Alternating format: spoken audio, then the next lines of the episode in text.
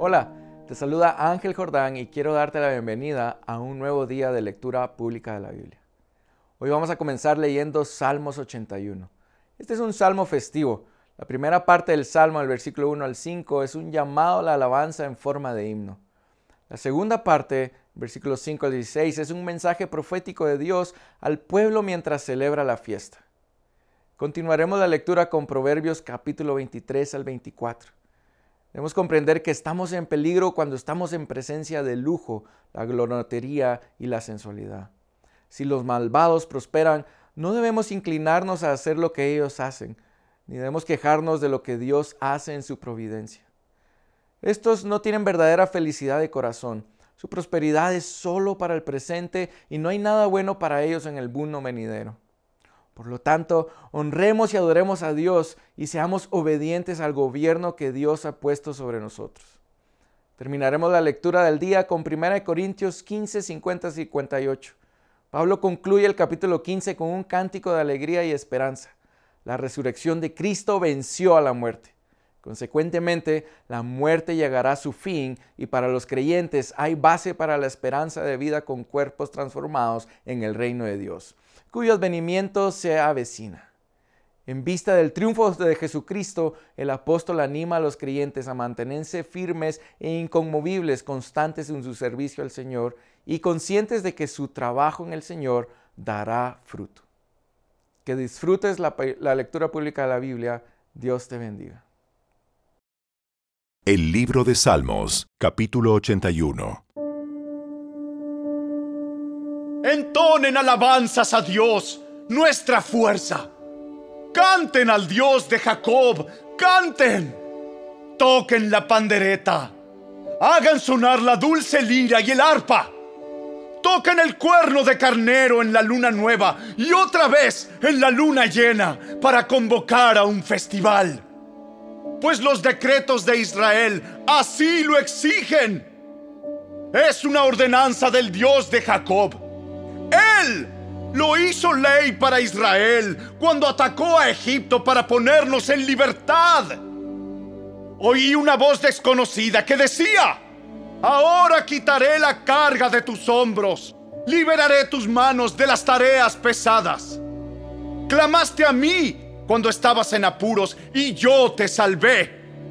Respondí desde el nubarrón y puse a prueba tu fe cuando no había agua en Meriba.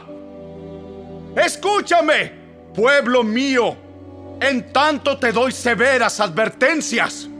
Oh Israel, si tan solo me escucharas, jamás debes tener un Dios extranjero. Nunca debes inclinarte frente a un Dios falso, pues fui yo, el Señor tu Dios, quien te rescató de la tierra de Egipto Abre bien tu boca y la llenaré de cosas buenas. Pero no, mi pueblo no quiso escuchar. Israel no quiso que estuviera cerca. Así que dejé que siguiera sus tercos deseos y que viviera según sus propias ideas. Oh, si mi pueblo me escuchara. Oh, si Israel me siguiera y caminara por mis senderos qué rápido sometería a sus adversarios, qué pronto pondría mis manos sobre sus enemigos. Los que odian al Señor se arrastrarían delante de Él, quedarían condenados para siempre. Pero a ustedes los alimentaría con el mejor trigo, los saciaría con miel silvestre de la roca.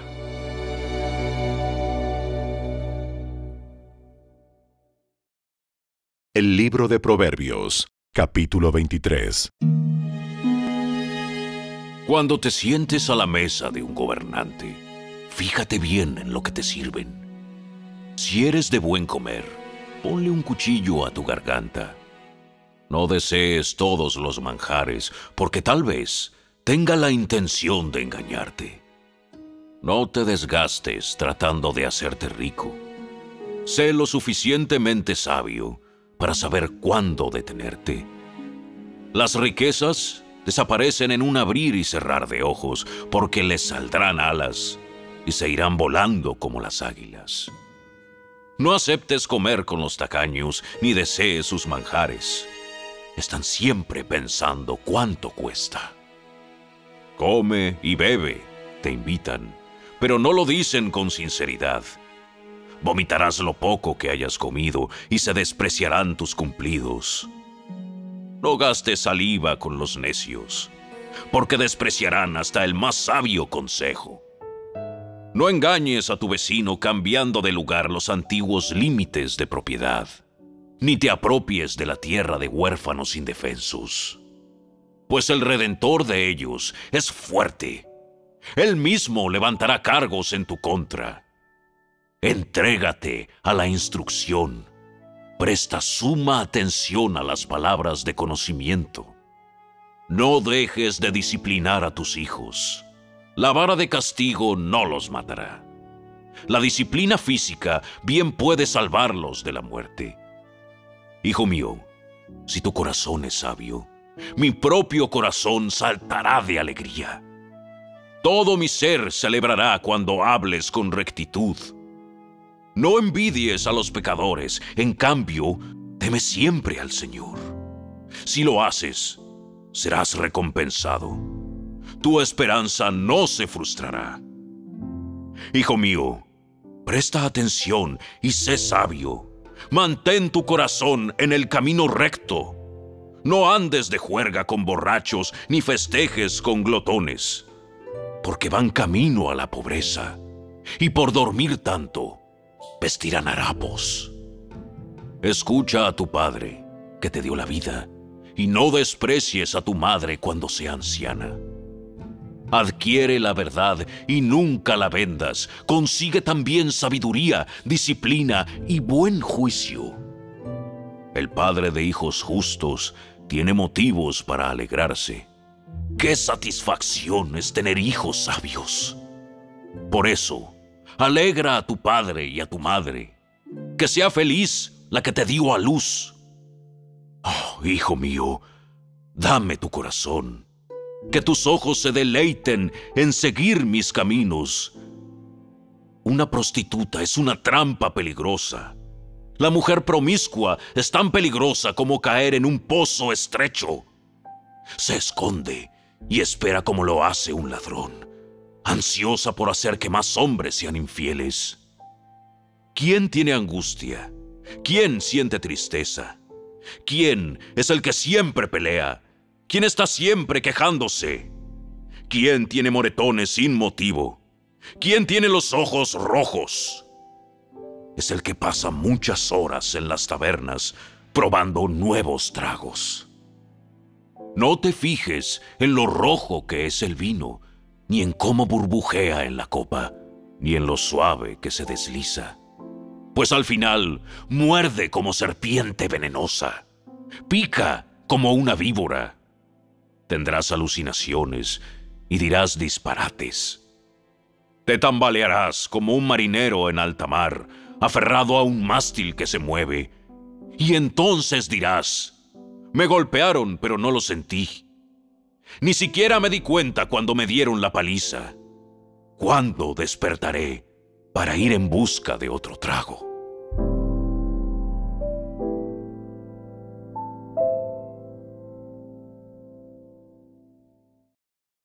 El libro de Proverbios, capítulo 24.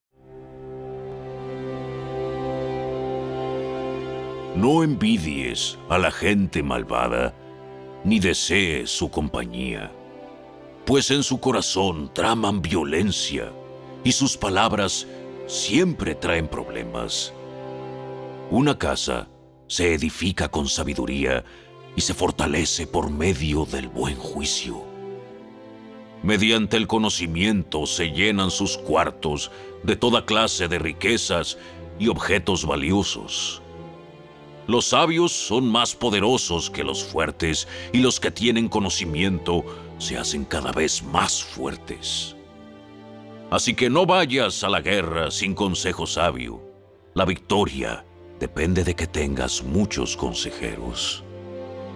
La sabiduría es demasiado elevada para los necios entre los líderes en la puerta de la ciudad, los necios no tienen nada que decir. Una persona que maquina el mal se gana la fama de alborotador. Las intrigas del necio son pecaminosas. Todos detestan al burlón. Si fallas bajo presión, tu fuerza es escasa.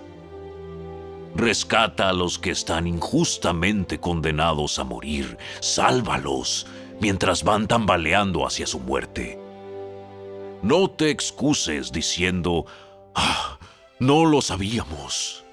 Pues Dios conoce cada corazón y Él te ve. El que cuida tu alma sabe bien que tú sabías. Él pagará a cada uno según merecen sus acciones. Come miel hijo mío, porque es buena, y el panal es dulce al paladar. Así también la sabiduría es dulce a tu alma. Si la encuentras, tendrás un futuro brillante, y tus esperanzas no se truncarán.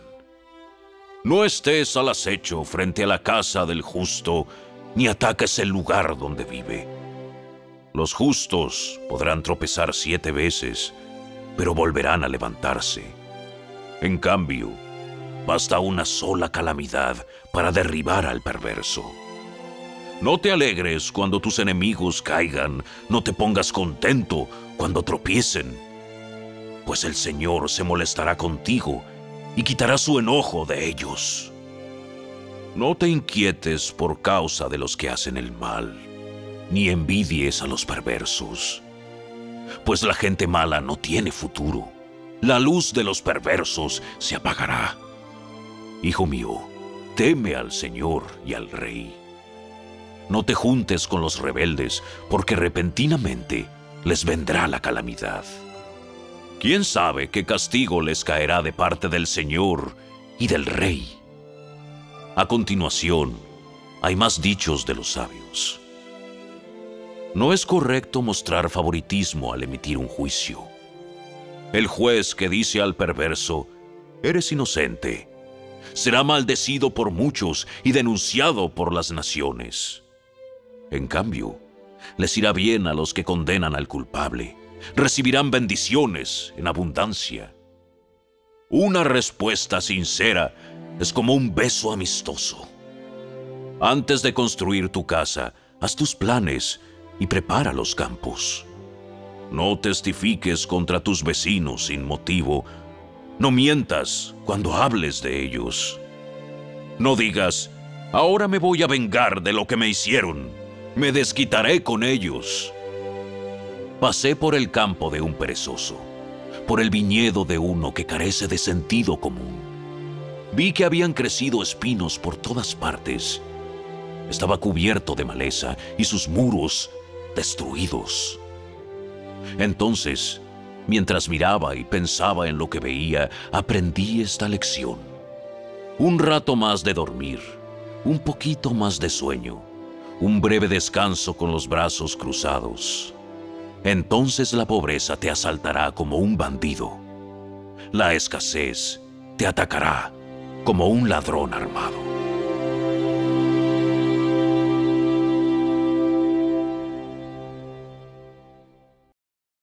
El libro de Proverbios, capítulo 25. Estos son los proverbios de Salomón, reunidos por los consejeros del rey Ezequías de Judá. Es privilegio de Dios ocultar un asunto y privilegio del rey descubrirlo.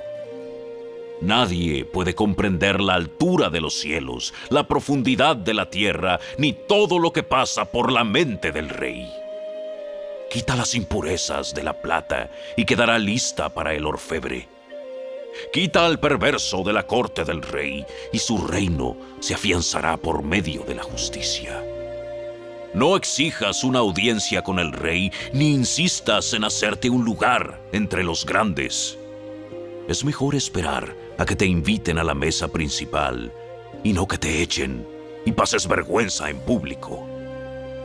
Tan solo por haber visto algo, no vayas corriendo a los tribunales, pues ¿qué harás si a fin de cuentas tu prójimo te desmiente y te hace pasar vergüenza?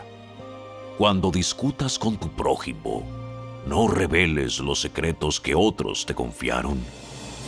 Te podrían acusar de chismoso y nunca recuperarás tu buena reputación. El consejo oportuno es precioso, como manzanas de oro en canasta de plata. La crítica constructiva es, para quien la escucha, como un pendiente u otras joyas de oro. Los mensajeros confiables refrescan como la nieve en verano. Reviven el espíritu de su patrón. La persona que promete un regalo pero nunca lo da es como las nubes y el viento que no traen lluvia. La paciencia puede persuadir al príncipe y las palabras suaves pueden quebrar los huesos. ¿Te gusta la miel? No comas demasiada, porque te darán ganas de vomitar. No visites a tus vecinos muy seguido, porque se cansarán de ti y no serás bienvenido. Decir mentiras acerca de otros es tan dañino como golpearlos con un hacha, herirlos con una espada o lanzarles una flecha afilada. Confiar en alguien inestable en tiempos de angustia es como masticar con un diente roto o caminar con un pie cojo. Cantar canciones alegres a quien tiene el corazón afligido es como quitarle a alguien el abrigo cuando hace frío o echarle vinagre a una herida. Si tus enemigos tienen hambre, dales de comer. Si tienen sed, dales agua para beber. Amontonarás carbones encendidos de vergüenza sobre su cabeza y el Señor te recompensará. Tan cierto como que el viento del norte trae lluvia, la lengua chismosa causa enojo.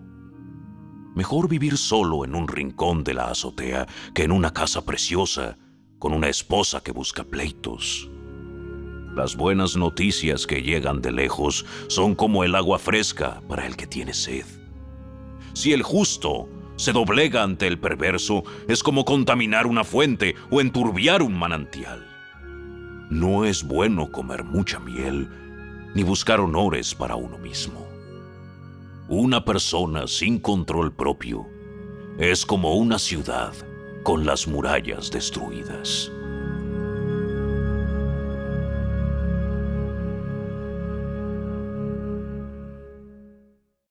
La primera carta de Pablo a los Corintios, capítulo 15.